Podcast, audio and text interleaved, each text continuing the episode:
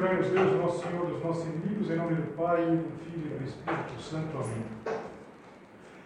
Meu Senhor e meu Deus, creio firmemente que estás aqui, que me vês, que me ouves. Adoro-te com profunda reverência. Peço-te perdão dos meus pecados e graça para fazer com fruto este tempo de oração. Minha Mãe Imaculada, São José, meu Pai e Senhor, meu anjo da guarda, intercedei por mim.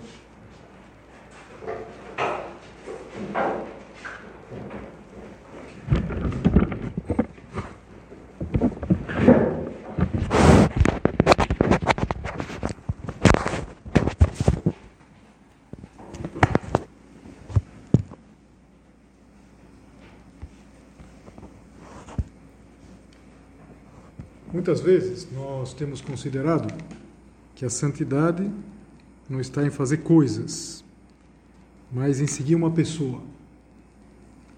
E hoje no recolhimento, basicamente nós vamos considerar quais são as condições para seguir Jesus Cristo.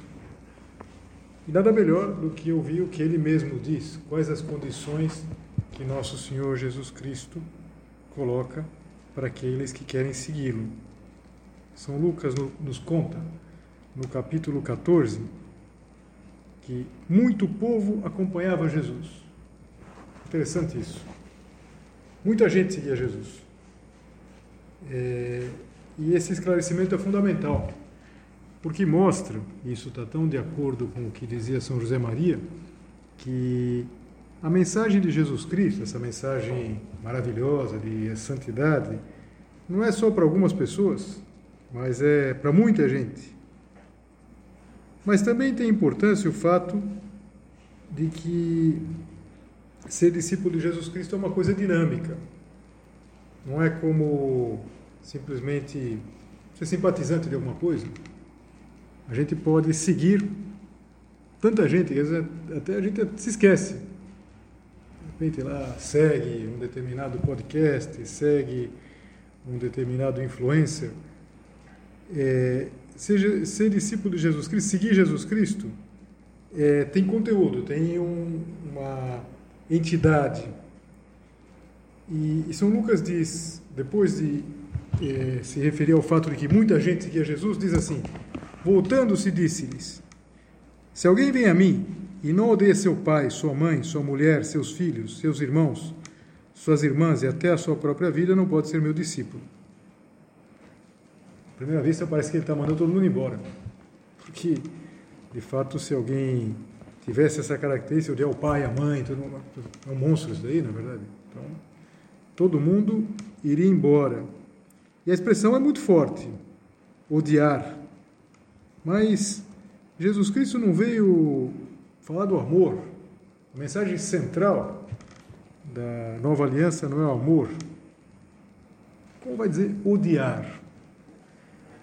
Exatamente por isso, por essa perplexidade que se causa, é, que muitas vezes se procura traduzir é, por se alguém vem a mim sem me preferir, a pai, a mãe, é uma tradução que tenta fugir do chocante, da forma hebraica, odiar.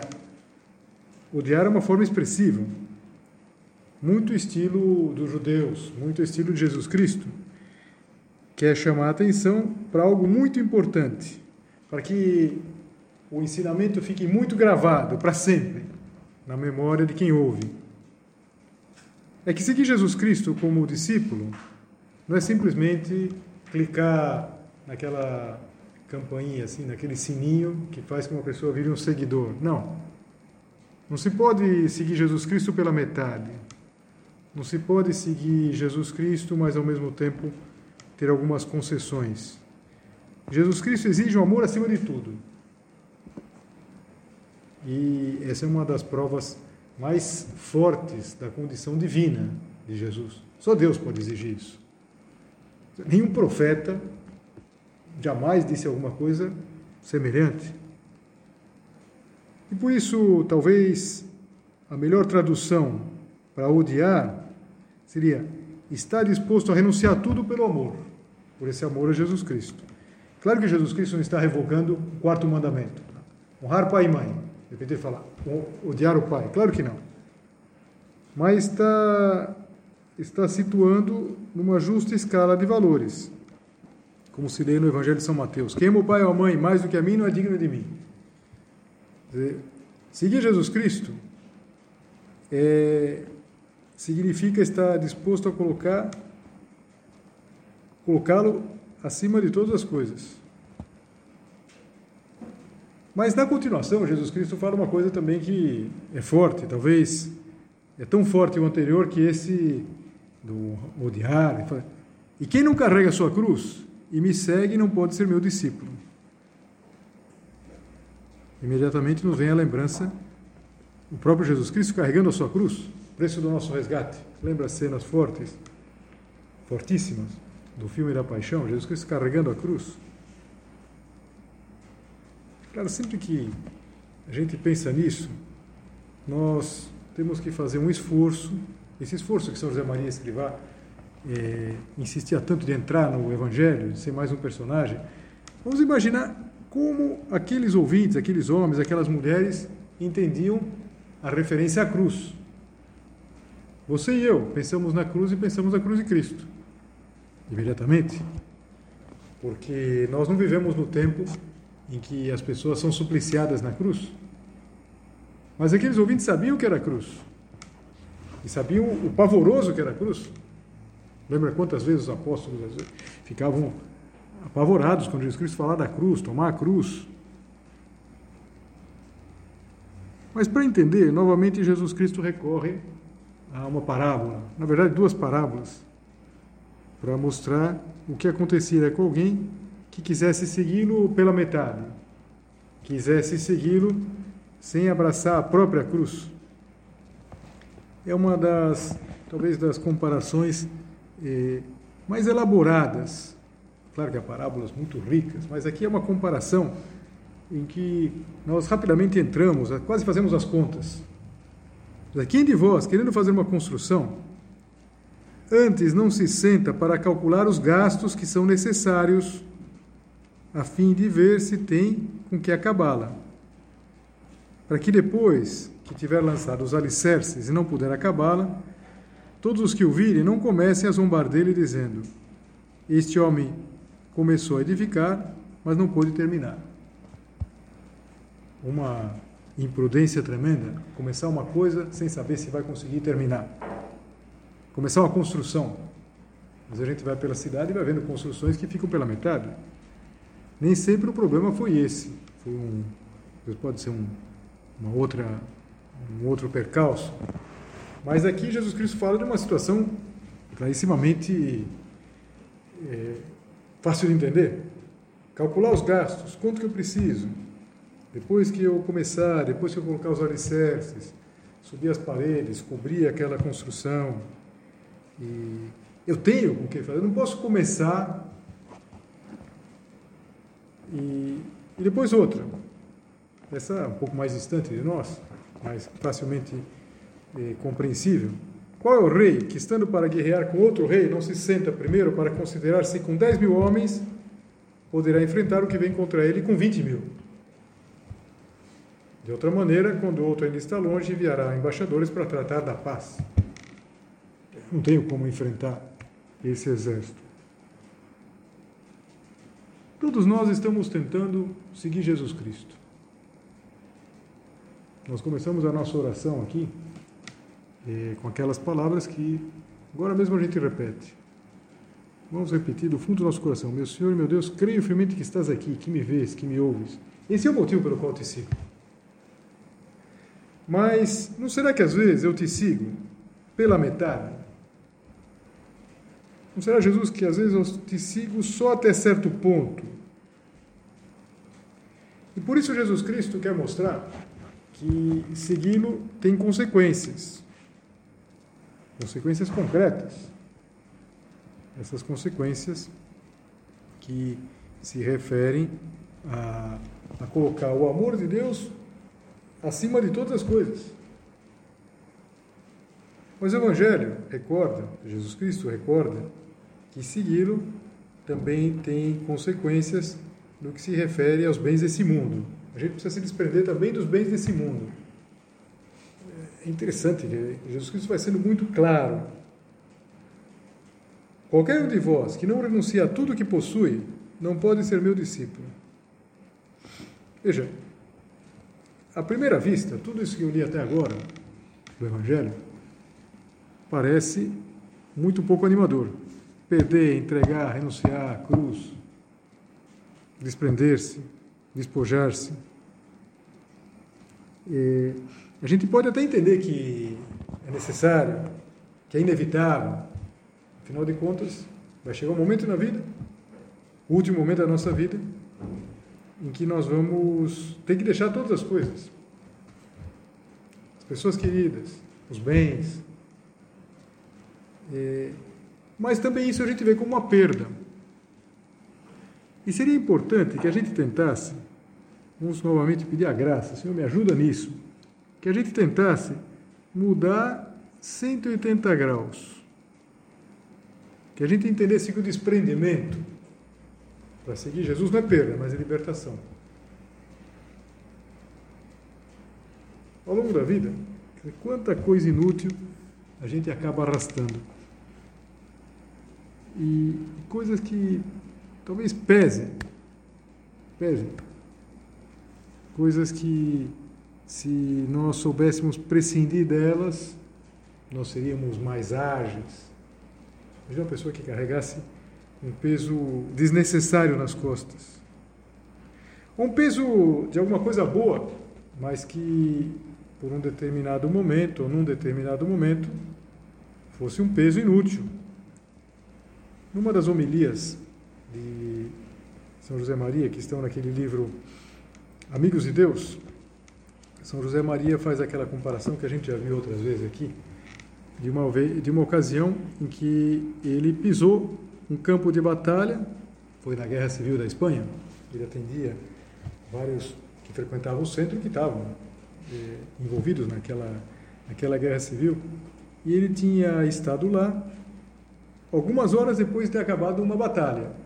É uma experiência do vista humano única. Pisar um campo de batalha, pisar um campo de batalha que acabou de acontecer.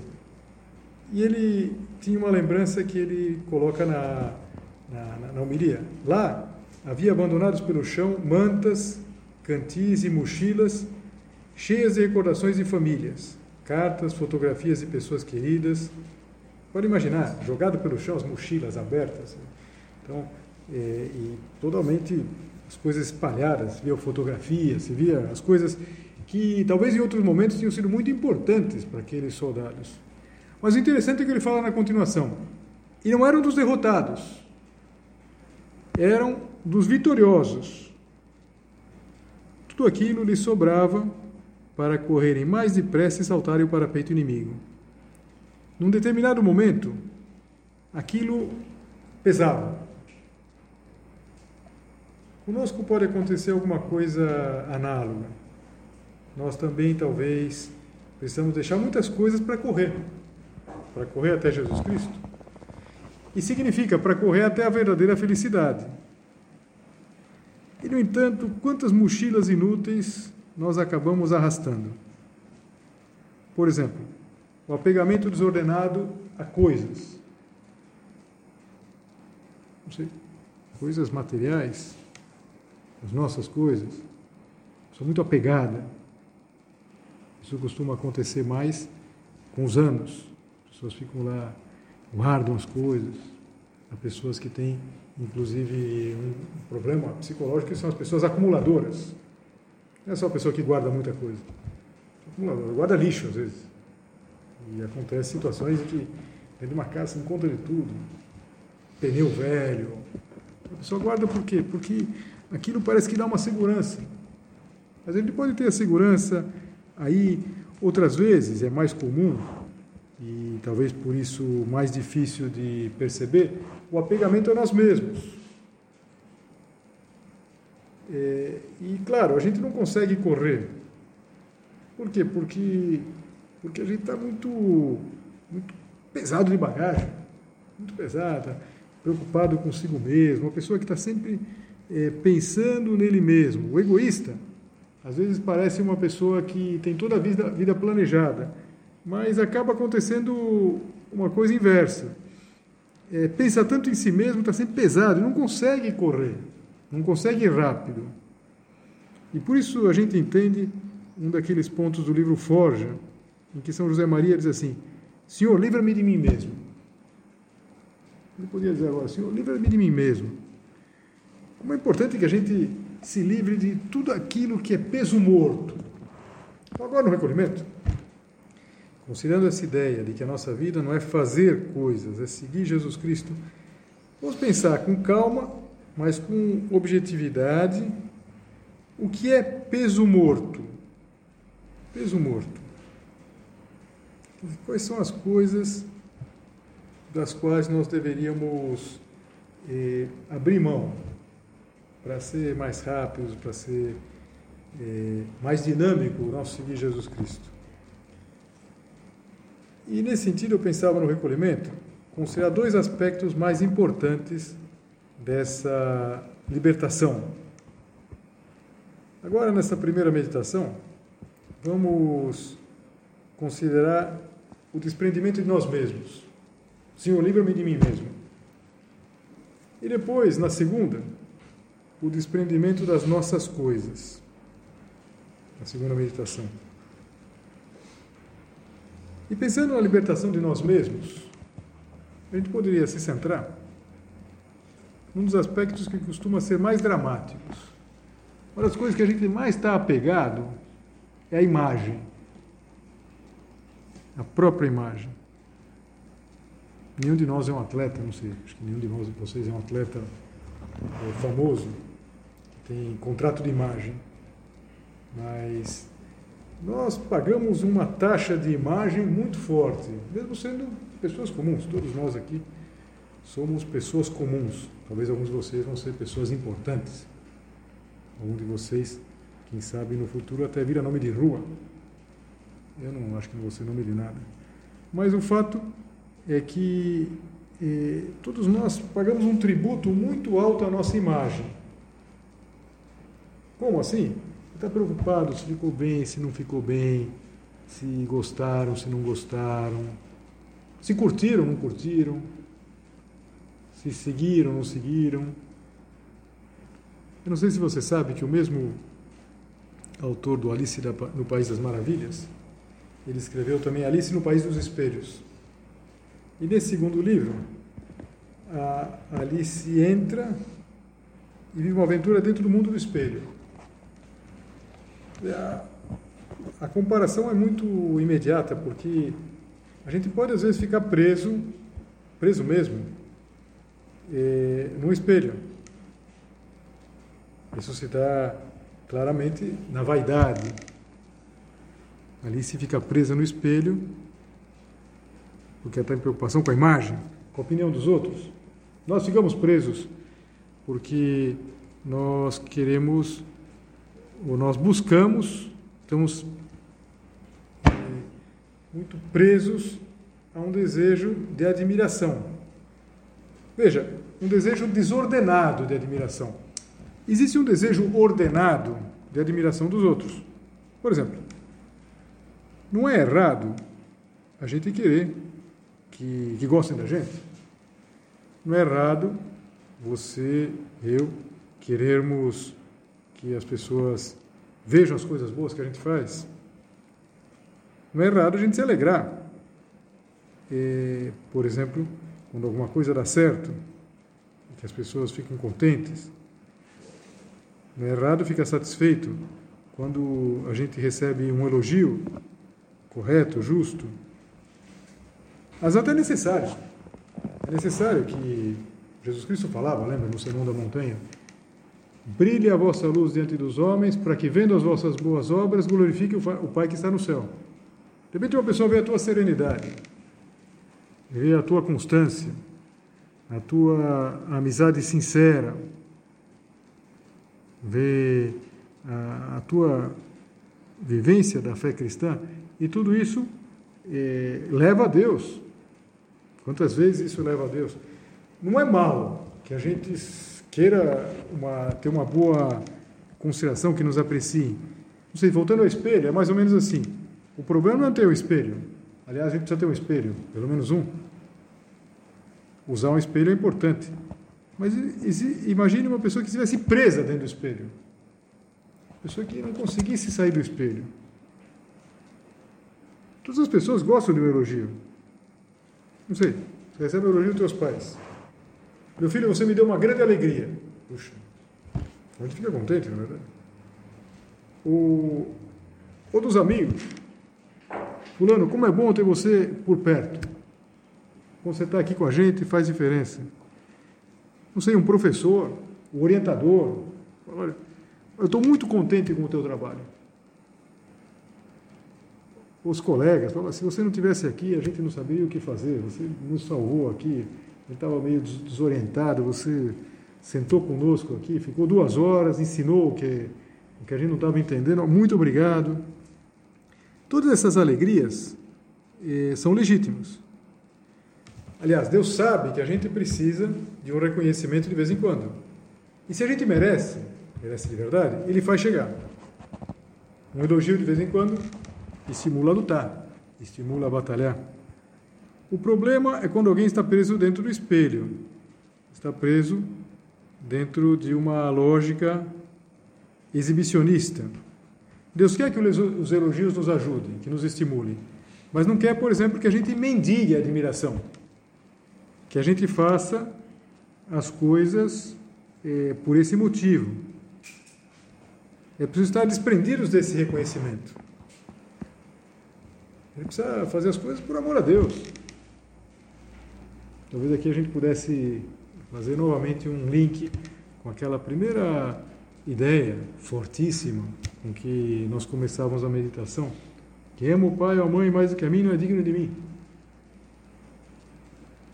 Então, eu acho que uma pergunta, é, e uma pergunta boa para o recolhimento, o recolhimento é sempre uma oportunidade maravilhosa de fazer um exame de consciência nos intervalos. A pergunta é a seguinte: será que eu faria as coisas que eu faço da mesma maneira, mesmo que ninguém me visse na terra? Ninguém vai ver. Ninguém vai ver vai ficar absolutamente incógnito isso. Eu faria da mesma maneira. Meu Senhor e meu Deus, creio firmemente que estás aqui, que me vês, que me ouves. É, esse é o problema, essa, melhor, essa é a solução. É que Deus me vê. Eu nunca estou sozinho. Você nunca está sozinho. Ele pode estar no quarto, trabalhando, lendo, assistindo alguma coisa, Deus sempre está perto, não como uma câmera de vigilância, como um pai, um pai amoroso. E, e um cristão, ele tem essa dimensão, ele sabe que eh, ele sempre tem Deus perto. Eu faria as coisas como eu faço. Não sei, se de repente a gente começasse a fazer as coisas só porque vem, só porque estamos sendo vistos, só porque a gente pode conseguir algum aplauso. Que, que bobagem o aplauso, na verdade. Serve para nada. Tantas vezes o, o, aplauso é simplesmente uma amabilidade. Sei, a pessoa termina lá uma apresentação e as pessoas aplaudem. Aplaudem por quê? Será que aplaudem entusiasmados? Sempre me lembro aqui, alguns de vocês já me ouviram mais de uma vez contar essa história.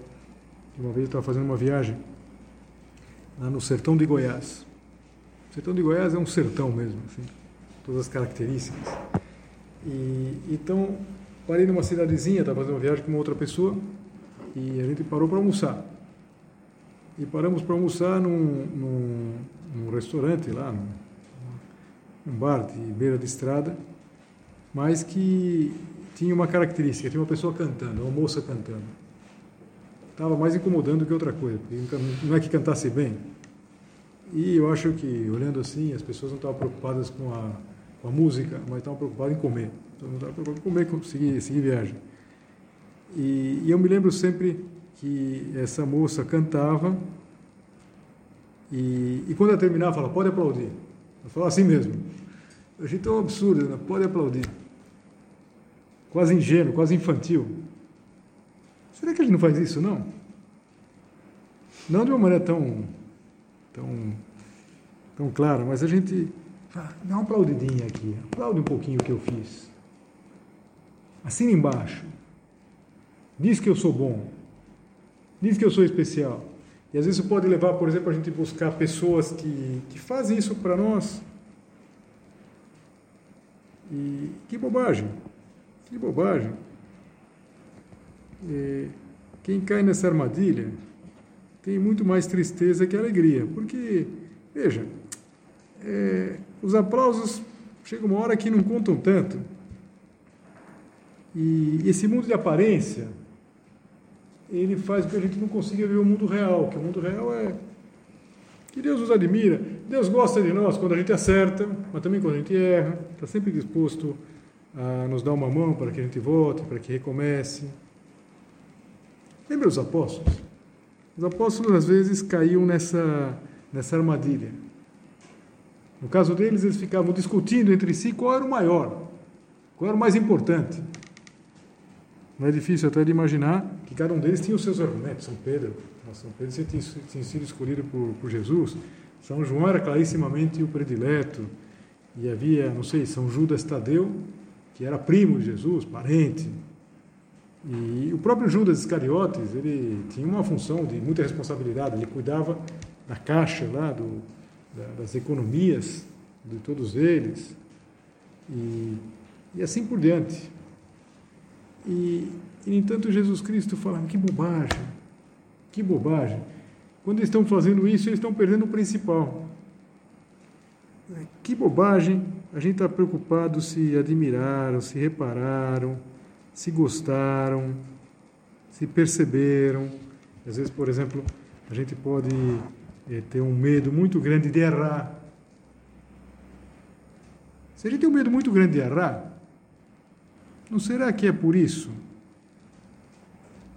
Medo de, sei lá, de fazer alguma coisa que os outros é, considerem, não sei, considerem ridículo. Medo de, sei lá, ficar, a pessoa ficar aflita. Tentar mostrar que, que, que foi uma distração. Tentar se justificar. Como é natural isso, na verdade? Como é quase instintivo. A gente faz uma coisa, a gente quer se justificar. Não, não, mas é que eu não percebi, é que eu não vi, é que não me falaram, é que. Que paz tem uma pessoa que está desprendida de si mesmo, da imagem, que às vezes acerta, todos nós acertamos, e às vezes a gente erra. E nem uma coisa, nem outra nos tiram do principal. Do Senhor meu Deus, creio firmemente que estás aqui, que me vês, que me ouves. Essa é a condição para seguir Jesus. Está desprendido. Desprendido de tudo, de todos. Sem qualquer outra consideração. A gente acerta, a gente erra. Tem um ponto de caminho que, acho que quando se lê pela primeira vez, é, surpreende, mais que surpreende, marca. É o ponto 589, diz assim: Quando ouvires os aplausos do triunfo, ressoem também aos teus ouvidos os risos que provocaste com os teus malogros. Todos nós temos uma história, mesmo você sendo tão jovem, em que você já acertou bastante e talvez recebeu um aplauso, um professor, eh, os amigos, mas também já falhou e falhou às vezes de maneira um pouco ridícula. Quem não falhou de maneira ridícula, esqueceu alguma coisa e, e, e repara, é, tudo isso é, não é o principal. O principal é seguir Jesus Cristo. Então, não se preocupar com, com essas coisas, não se preocupar com esse, com esse peso morto, que é um peso morto. Opa, não tem dúvida. Essa preocupação, não sei, por exemplo, uma pessoa, às vezes, pode criar um tipo em função desse tipo que criou, perder muita paz. Não, eu tenho que ser um intelectual. Não, se eu sou intelectual, eu tenho que gostar disso, daquilo. eu tenho que gostar desses filmes, tenho que gostar dessas músicas e não gostar dessas outras, eu tenho que. Essas tentativas de ensaiar a personalidade, de mostrar uma personalidade que não se tem, tudo isso é muito gasto de energia não vale para nada.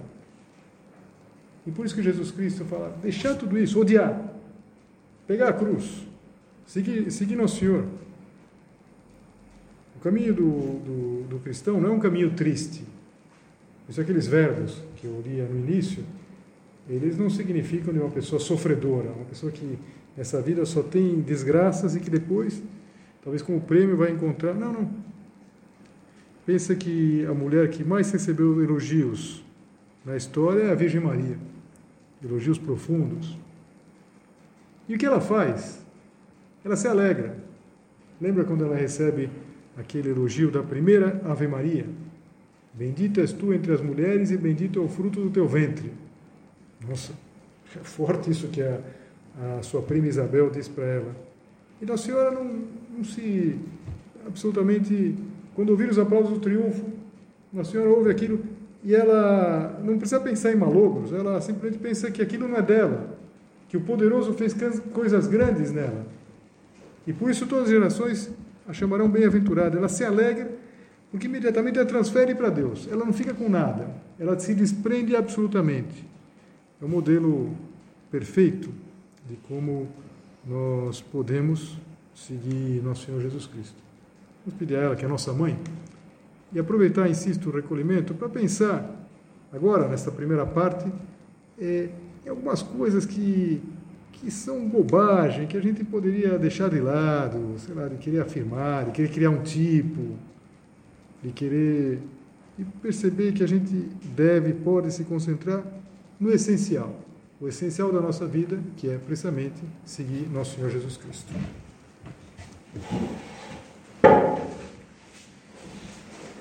Dou-te graças, meu Deus, pelos bons propósitos, afetos e inspirações que me comunicaste nesta meditação.